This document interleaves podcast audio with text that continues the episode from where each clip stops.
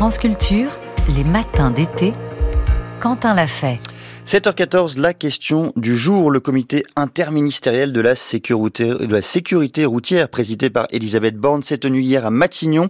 À l'ordre du jour, la création d'un homicide routier pour se substituer à l'homicide involontaire par lequel étaient jusqu'à présent condamnés les conducteurs ayant commis des accidents de la route lorsque ceux-ci sont sous l'emprise de l'alcool et que ces actes procèdent d'une prise de conscience de risque volontaire. Comment les juger? Pourquoi ce changement de nom? Ne s'accompagne pas de mesures concrètes et quelles autres nouvelles mesures de sécurité routière sont prévues. Pour en parler, je reçois ce matin Jean-Baptiste Ledal. Bonjour. Bonjour. Vous êtes avocat en droit routier, président de la commission du droit routier de barreau de Paris, du barreau de Paris. Et jusqu'à présent, l'homicide routier n'était pas une infraction reconnue comme telle dans le droit positif français. Pourquoi les homicides ou blessures commis à l'occasion de la conduite étaient-ils jusqu'à présent jugés comme homicide involontaire, monsieur? Alors, tout simplement, on était sur euh, de l'homicide et des blessures involontaires, puisque le, le, texte va également impacter les, les, blessures. On va passer de blessures involontaires à blessures routières, euh, très certainement. Alors, pourquoi Tout simplement? Parce que, à l'occasion de, de, ces accidents de, de, la circulation, bien sûr, on a des comportements qui, euh, qui étaient, qui sont toujours volontaires, comme de la prise d'alcool, de la prise de stupéfiants ou d'autres infractions. Par contre, le fait d'avoir un accident de, de, de, la circulation, de sortir de la route, de perdre la maîtrise de son véhicule, ça c'est quelque chose qui relève bien évidemment de l'involontaire. Donc c'est pour ça qu'on était sur euh, ces délits d'homicide ou de blessures involontaires, parce qu'on n'avait pas de volonté, comme on n'a toujours pas de volonté réelle chez les conducteurs qui sont impliqués dans ces accidents, eh bien d'avoir justement euh, cet accident de, la circulation.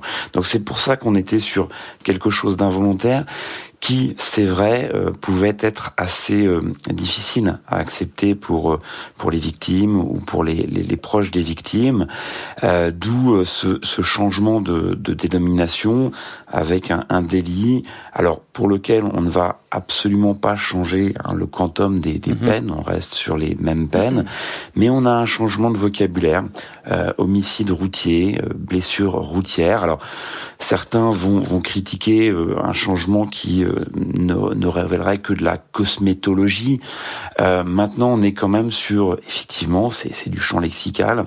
Ça peut être important. Je pense que c'est important pour pour les victimes parce que on a des procès qui, lorsqu'on parle d'homicide involontaire, euh, ne se tiennent pas immédiatement. Hein. Souvent, on a un délai entre euh, l'accident et, et, le jugement qui va pouvoir intervenir un an, un an et demi après. Mhm.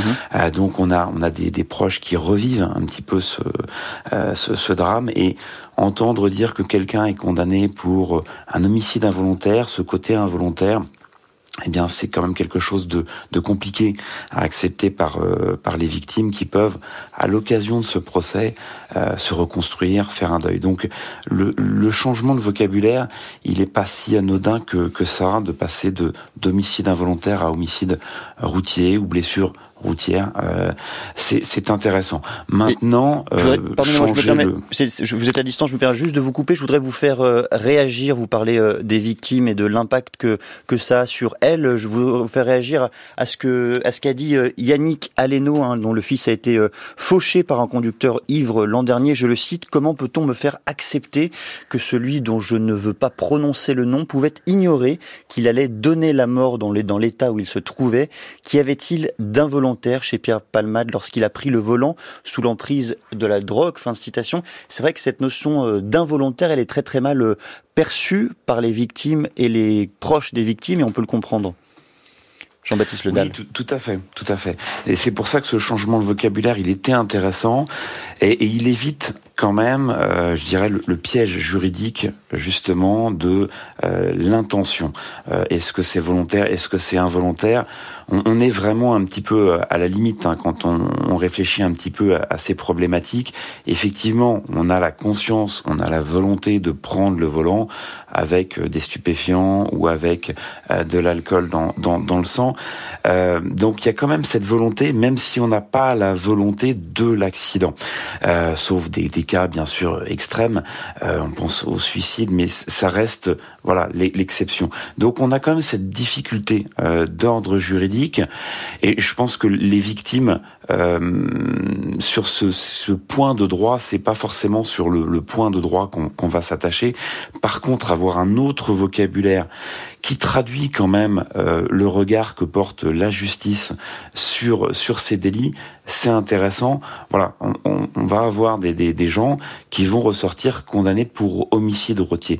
Donc enlever cette notion d'involontaire quand même c'est très important pour les victimes, même si sur le, fond, même si sur l'organisation des textes, on n'est que sur un changement de, dénomination, et ce qui est quand même une bonne chose parce que les sanctions, même aujourd'hui, euh, par les textes, elles sont quand même extrêmement lourdes.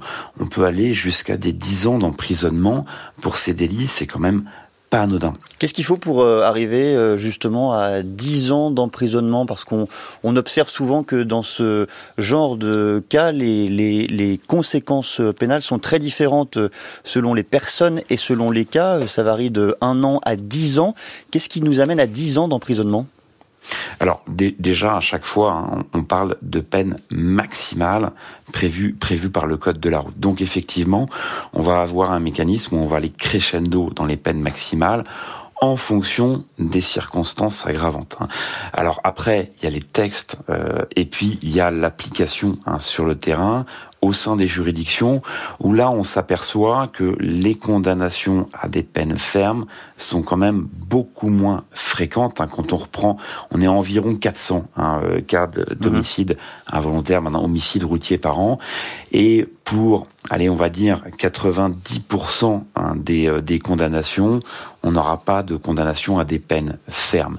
Et si on est sur ces, allez, 10%, entre 10 et 15% de condamnations à des peines fermes, on s'aperçoit que le nombre de mois, il va se situer, on va être à environ 8 mois quand on n'a pas de, circonstances aggravantes, et on va grimper un peu plus de 20 mois euh, si on a euh, plusieurs euh, circonstances, circonstances aggravantes.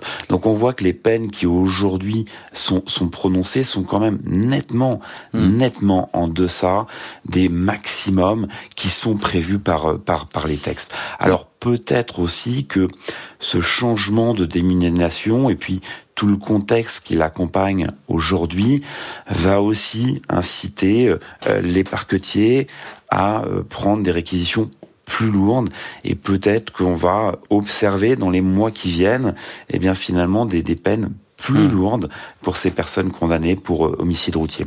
Sujet euh, lié, hein, Jean-Baptiste Ledal, sur le volet de la prévention des risques. La ministre Elisabeth Borne a annoncé hier le renforcement de certaines sanctions, comme la suspension du permis en cas de conduite sous l'emprise de stupéfiants. Est-ce que c'est une décision qui vous paraît euh, légitime et justifiée? Alors, on est pour le coup quand je dis on, ce sont les, observateurs un petit peu privilégiés hein, de, la sécurité routière et de l'indélinquance routière.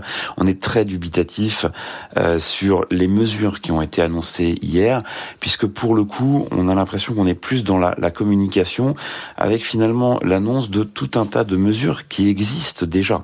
Hein, C'est-à-dire que les suspensions de permis de conduire immédiate pour les personnes euh, ayant été arrêtées pour des faits de stupéfiants en volant, c'est le cas aujourd'hui. C'est-à-dire que c'est exceptionnel qu'on n'ait pas de, suspension de, de, permis de conduire. Les seuls cas où n'a pas de mesure de suspension, c'est des problèmes d'ordre technique parce que euh, les laboratoires en charge des analyses n'ont pas pu rendre les résultats à temps euh, auprès auprès des préfets. Vous êtes hein, dubitatif. vous êtes dubitatif alors parce que c'est cosmétique ou parce que ça ne servirait à rien, mais pas parce bah, que vous parce êtes que ça existe déjà. D'accord, c'est ça. ça existe déjà. De même que le nombre de points euh, augmenté quand on est euh, condamné pour alcool et stupéfiants, c'est quelque chose qui existe déjà. Hmm. Donc on a beaucoup d'annonces qui, dans la pratique, portent sur des mesures qui sont déjà aujourd'hui appliquées, et puis certaines euh, mesures qui sont euh, très paradoxales. On, nous parle, par exemple, pour le grand excès de vitesse, c'est-à-dire un dépassement de plus de 50 km heure de la limitation de hmm. vitesse, d'en faire un délit. Et dans le même temps, on nous dit on va appliquer la procédure de l'amende forfaitaire délictuelle. Donc c'est un petit peu à la fois annoncer hmm. une mesure plus sévère et de l'autre quelque chose de moins impactant euh, pour la, la, personne condamnée. Donc on est assez dubitatif sur, sur ces mesures. Et on l'entend bien. Merci beaucoup Jean-Baptiste Ledal. Je rappelle que 3260 personnes sont mortes sur les routes de France métropolitaine en 2022. Je rappelle Jean-Baptiste Ledal que vous êtes avocat en droit routier, président de la commission de droit routier du barreau de Paris.